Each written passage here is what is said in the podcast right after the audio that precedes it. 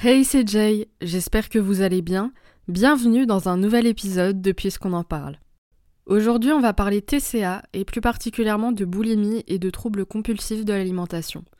Pour ce faire, je vais vous rapporter le témoignage de Rachel qui a très gentiment accepté de nous partager son vécu par rapport à son trouble du comportement alimentaire. Alors comme la dernière fois, j'ai introduit un tout nouveau format sur le podcast. Ça permet de parler de plus de sujets en ayant des personnes qui sont concernées par la thématique en question, parce que des fois il y a des sujets que j'aimerais traiter, mais pour lesquels je me sens pas forcément assez euh, légitime. Et euh, je trouve ça très intéressant de pouvoir avoir le, point de vue de quelqu'un qui est directement euh, concerné par la problématique. En tout cas, j'espère que ce tout nouveau format vous plaira. Ensuite, quelques petites précisions. La première, c'est que cette interview sera une interview rapportée, déjà pour pouvoir préserver l'anonymat, et aussi pour une question de son, puisque je n'ai pas le matériel d'enregistrer euh, deux personnes qui discutent en même temps. Donc ce que j'ai fait, c'est que j'ai enregistré avec le dictaphone de mon téléphone notre conversation, et ensuite j'ai réécrit tout ce qui a été dit pendant notre conversation. Donc oui, je vais vraiment rapporter mot pour mot ce qu'elle m'a dit, parce que je veux vraiment garder l'authenticité de son témoignage. Et euh, pour une, question de, structuration de l'épisode, pour que ce soit plus euh, compréhensible et agréable à écouter pour vous, euh, il y aura un effet sur ma voix, un peu style téléphone, quand je parlerai à la place de Rachel. Comme ça, j'imagine que ce sera un peu plus, comme je disais, structuré et audible pour vous. Enfin, pour conclure l'introduction de cet épisode, je voulais faire un petit trigger warning je voulais vous rappeler que cet épisode peut être particulièrement compliqué à écouter si vous êtes euh, spécialement sensible au sujet évoqué. Donc si c'est le cas, n'hésitez pas à faire des pauses, à reporter votre écoute ou à écouter un épisode moins sensible pour vous si vous en ressentez le besoin.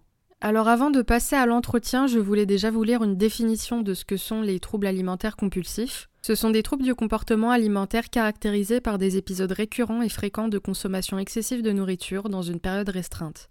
Ces crises alimentaires compulsives, et donc non liées à la faim, sont souvent associées à un sentiment de perte de contrôle où la personne se sent incapable de stopper sa consommation. Ces troubles peuvent avoir des répercussions physiques et émotionnelles importantes. Enfin, dernière petite précision, je voulais indiquer que Rachel parle de boulimie pour définir son vécu, parce qu'au moment où elle a été diagnostiquée, on ne parlait pas du tout euh, d'hyperphagie boulimique.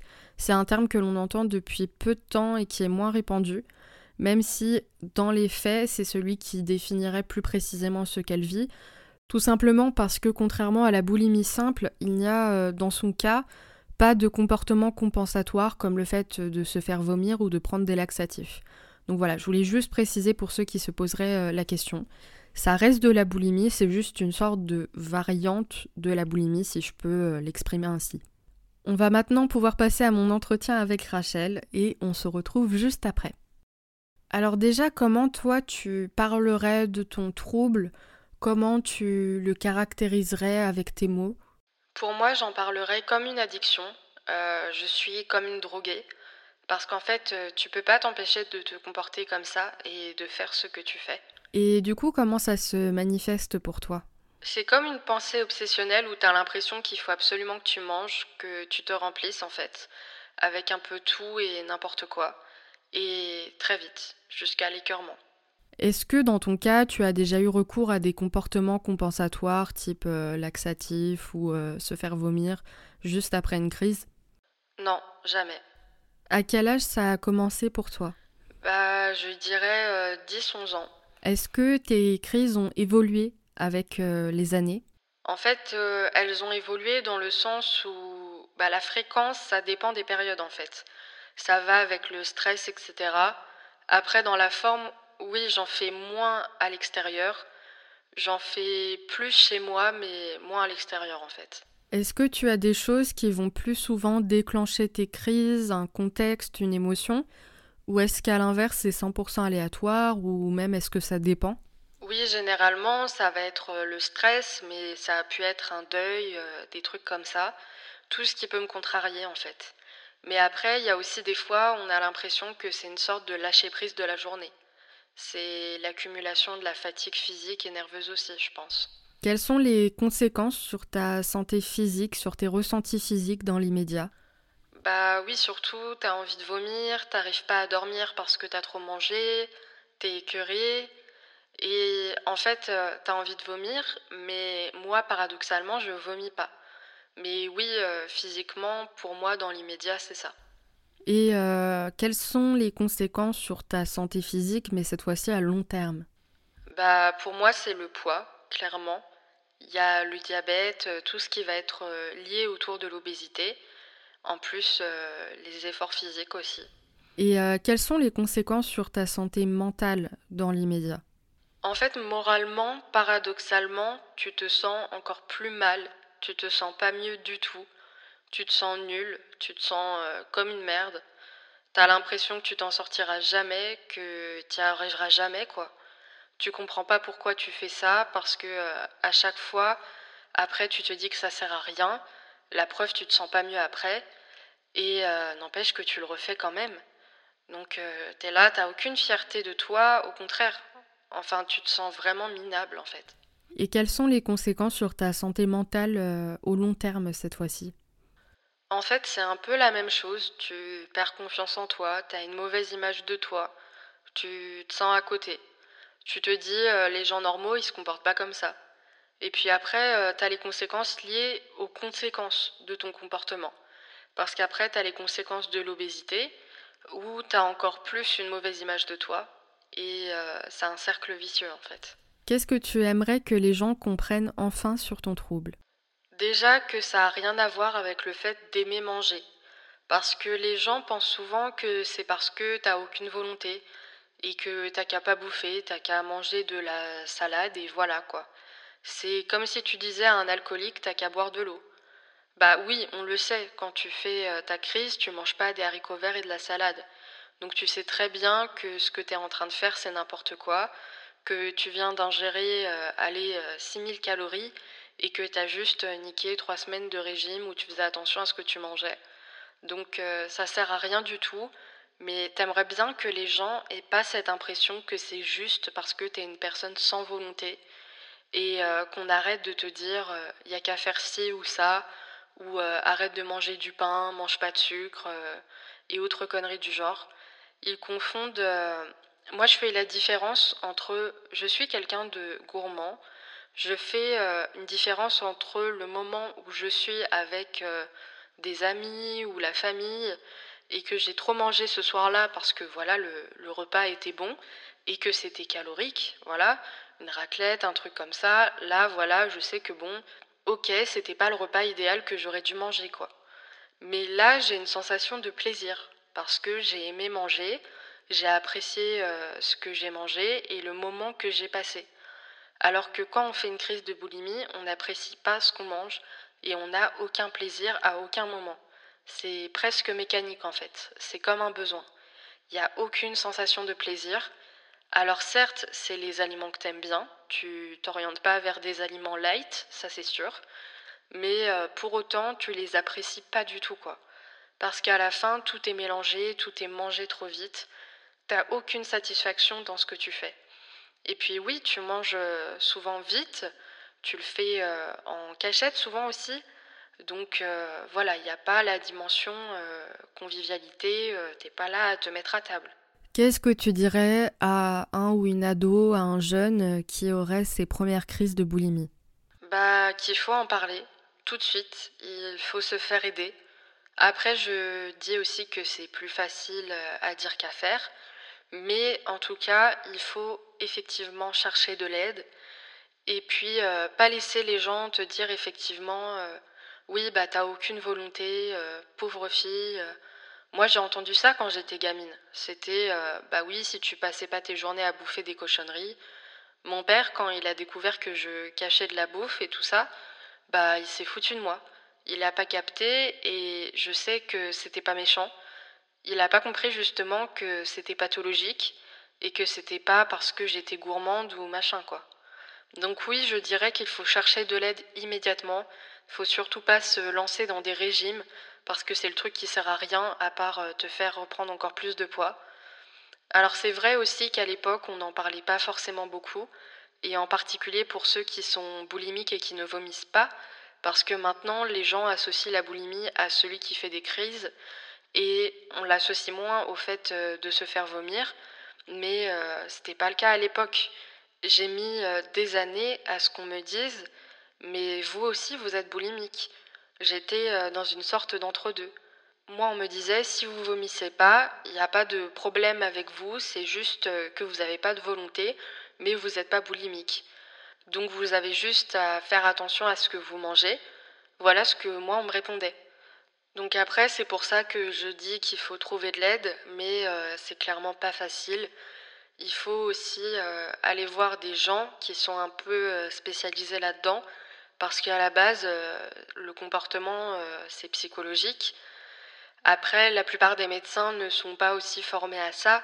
La première chose qu'ils font, c'est te tendre une feuille de régime, ou alors la fameuse phrase euh, Il faut apprendre à se détendre, madame. Et tu sors avec ça, et après, bah, tu te débrouilles. Parce qu'il faut apprendre à se détendre, certes. Alors euh, oui, tu es conscient que le stress, ça aide pas, et euh, que c'est quelque chose qui va facilement déclencher les crises de boulimie. Mais après, personne te dit quoi, comment, il n'y a pas de parcours en fait. L'obsession des médecins, c'est de te faire maigrir. Il n'y a pas de parcours de soins. C'est euh, la seule chose qu'ils veulent, c'est te faire maigrir. Ce que je peux comprendre dans euh, le sens santé, mais sauf que pour pouvoir maigrir, il faut que le reste s'améliore. Et tant que tu vas pas mieux, tu n'arrives pas à maigrir. Donc du coup, c'est le cercle vicieux et euh, tu es découragé. Parce que tu luttes, tu luttes, mais ça foire euh, à cause de ça, donc tu te sens encore plus découragé. Et euh, tu reprends encore plus de poids parce que euh, tu as encore plus de crises. Donc du coup, c'est ça aussi, c'est trouver de l'aide et avoir quelque chose de pluridisciplinaire qui prend tout en compte. Parce que la réponse en général, c'est juste t'as qu'à te mettre au régime. Mais bon, super, merci quoi. Qu'est-ce que tu dirais aux proches d'une personne atteinte de ce trouble? Déjà, euh, il faut pas se moquer de la personne, notamment si on trouve de la nourriture cachée, euh, des trucs comme ça, parce que en fait, ça n'aide pas. Il faut plus euh, aller se demander, ok, mais qu'est-ce qui se passe? Pourquoi tu fais ça? Est-ce que tu veux qu'on aille voir quelqu'un, etc. Mais pas se dire, ah bah d'accord, j'ai trouvé des paquets de tel ou tel truc, ha ha ha, parce que en fait, ça t'aide pas du tout. Ça t'humilie, c'est tout ce que ça fait et euh, t'apprends juste à mieux cacher euh, à la fois d'après. Et euh, du coup, tu risques de le faire, comme je l'ai fait pendant des années, en se cachant à l'extérieur, ou en le faisant dans la voiture avant de rentrer dans la maison, ou en planquant ta bouffe dans certains endroits en te disant qu'on a moins de chances de la retrouver. Des choses comme ça. Il faut vraiment aussi arriver à l'expliquer, parce que, par exemple, moi, pendant des années, je faisais des crises, et comme je ne le disais pas, je me remettais à table en arrivant le soir parce que je ne pouvais pas dire tous les soirs que je n'avais pas faim.